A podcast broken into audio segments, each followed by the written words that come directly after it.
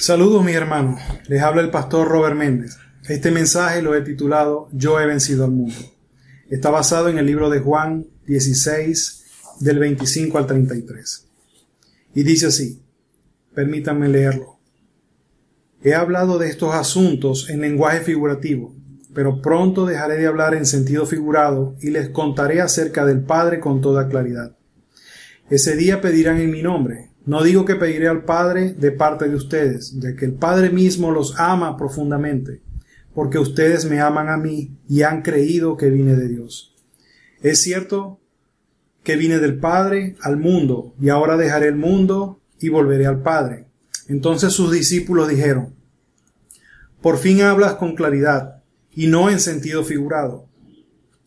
Ahora entendemos que sabes todas las cosas y que no es necesario que nadie pregunte nada, porque por eso creemos que viniste de Dios. ¿Por fin creen? preguntó Jesús. Pero se acerca el tiempo, de hecho ya ha llegado, cuando ustedes serán dispersados, cada uno se irá por su lado y me dejarán solo. Sin embargo, no estoy solo, porque el Padre está conmigo. Les he dicho todo lo anterior, para que en mí tengan paz. Aquí en el mundo tendrán muchas pruebas y tristeza, pero anímense, porque yo he vencido al mundo. Quizás uno de los temas más que más nos afecta a nosotros siempre y en el que necesitamos más tranquilidad es el de las pruebas y batallas, inclusive cuando nos sentimos solos.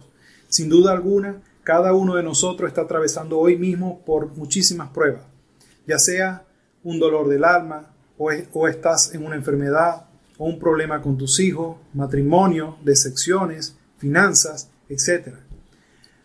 Pero la verdad es que todos nosotros, aunque atravesamos por distintas pruebas, al final todas son difíciles, pero lo más importante es saber cómo podemos superarlas. Les confieso que también estoy pasando por pruebas y situaciones difíciles y en ocasiones nos debilitamos. Si estamos con preocupación, con tristeza, con desánimo y hasta dudas muchas veces, sin embargo, qué bueno es saber que la palabra está llena de ánimo y esperanza y fe. Así que si estás pasando por prueba, espero este mensaje te sirva de ánimo, de tranquilidad, de consuelo, confianza y paz, porque vamos a compartir cuatro verdades que este pasaje nos muestra respecto a la relación entre Jesús y el Padre, entre Jesús y sus discípulos, y cómo nos anima a confiar en Él. Déjanos saber si tienes alguna situación o escríbenos o coméntanos en alguna de nuestras redes sociales qué te ha parecido este mensaje y si ha aportado algo para ti. La primera verdad que quiero compartir con ustedes es que el Padre nos ama profundamente. Aunque estamos en un mundo lleno de aflicciones y mientras estamos aquí en la tierra, todos nosotros siempre estaremos en algún tipo de problema o dificultad, desde que se originó el pecado en el mundo hasta nuestros días.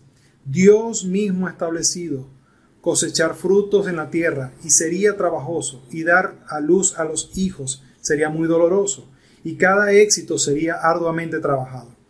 El mismo Jesús no nos mintió con doctrinas extrañas, él mismo nos dijo que en el mundo tendríamos aflicciones, pero confiemos porque Él ha vencido al mundo.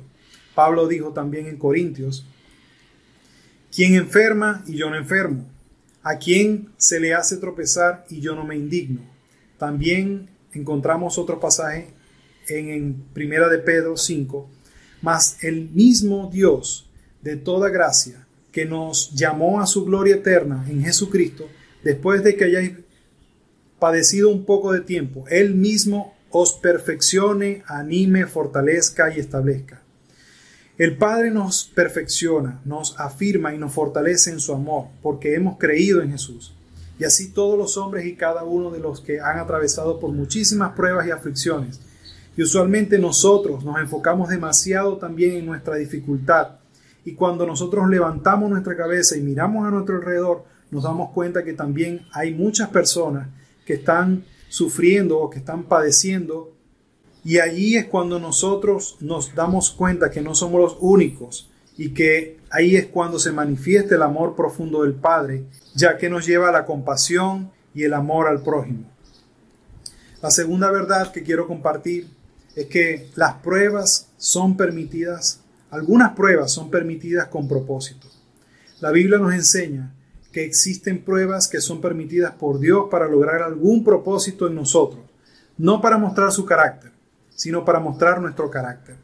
Dios permite algunas situaciones para enseñarnos algo, tal vez doblegar nuestro orgullo, quizás para hacernos crecer en la fe, o para prepararnos para el ministerio, o quizás permitir que la iglesia avance hacia una dirección, o simplemente para que a través de la consolación que recibamos podamos nosotros también consolar también a otros que estén pasando después por los mismos problemas.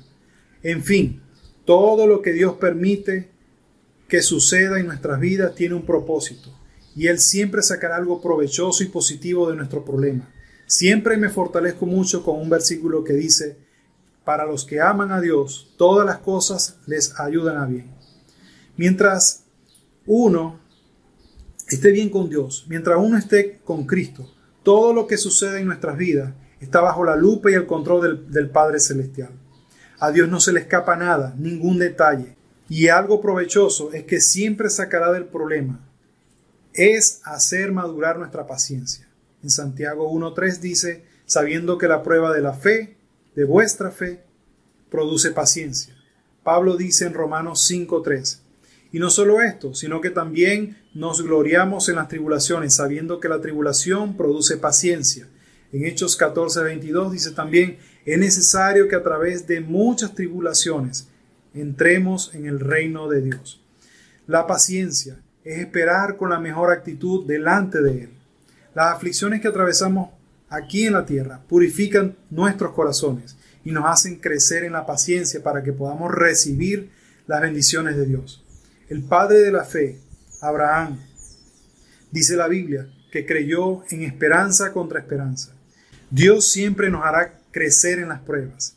De hecho, yo creo que las pruebas, aflicciones que pasemos nosotros hoy es una especie de tarjeta de presentación o una credencial que nos avala para crecer en la fe e incluso consolar también a otros. La tercera verdad que quiero compartir es Él conoce nuestros límites. En medio de la prueba pueden surgir tentaciones que nos llevan a tomar decisiones incorrectas, pero por tal motivo debemos también nosotros conocer nuestros límites. En 1 de Corintios 10:13 dice, "No permitirá que la tentación sea mayor de lo que puedan soportar.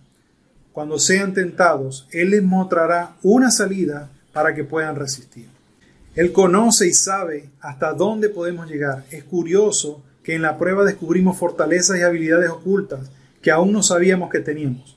Dios nunca permitirá un dolor o aflicción que sea demasiado fuerte para nosotros.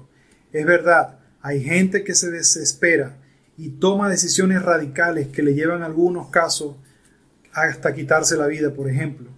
Pero siempre que estemos en Cristo, Él nos dará la fuerza, la fortaleza necesaria para vencer. Él no nos permitirá pasar por un río que no podamos cruzar. Hermanos, Dios conoce nuestro potencial, Él sabe hasta dónde podemos llegar. Cuarta verdad que quiero compartir es Él nos dará una salida. Esta verdad viene ligada a la anterior, ya que Dios nos dará una salida y una gran victoria. Cuando nos apoyamos en Él, cuando estamos en Cristo, Él siempre nos mostrará una salida y nos dará la victoria, como hizo con Abraham, como hizo con José, como hizo con Daniel en el foso de los leones. Cuando estamos en Cristo, Él siempre nos mostrará una salida y nos dará la victoria. Cuando estés en la prueba, cuando estés en el problema, espera en el Señor y verás su mano de alguna manera poderosa, porque de alguna forma Él se glorificará en tu situación.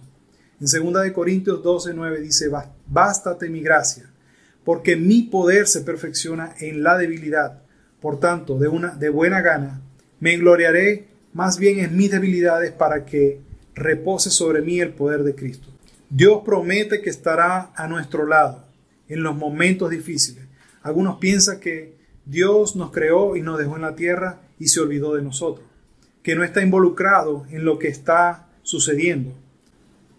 Lo que pasa es que hay momentos que en medio del problema no creemos o no sentimos a Dios. Y esto es porque en momentos de prueba son momentos en los cuales Dios hace silencio. Cuando un profesor enseña a sus estudiantes, todos los días les habla, les enseña, pero el día del examen, Él está en silencio porque es el momento para ver cuánto han aprendido. No quiero decir con esto que Dios ha provocado la situación que estás atravesando, pero sí quiero que sepa que Él está a tu lado, que Él está al tanto y está observando aún en el silencio, para que pongamos en acción nuestra fe, nuestra confianza en Él. Quiero concluir diciendo lo que está en el pasaje de Juan 16 en el versículo 32 y 33. Cada uno se irá por su lado y me verán solo. Sin embargo, no estoy solo, porque el Padre está conmigo. Les he dicho todo lo anterior para que en mí tengan paz. Aquí en el mundo tendrán muchas pruebas y tristezas, pero anímense, porque yo he vencido al mundo. Hermano amado, Dios está contigo. Anímate, Padre, que estás atravesando por dolores. Dios está contigo. Anímate, hermano, que estás atravesando por un dolor de aflicción, una enfermedad, una enfermedad terminal, un cáncer. Dios está contigo. Anímate, hermano, que estás pasando por problemas en tu matrimonio. Dios está contigo. Anímate, hermano, que has quedado sin empleo. Dios está contigo. Anímate, hermano, que tienes compromiso financiero. Dios está contigo. Espero que este mensaje haya sido de bendición, que haya sido que te levante, que te anime a creer en el Señor, porque el Señor está con nosotros. Él ha vencido al mundo. Un abrazo. Que Dios los bendiga.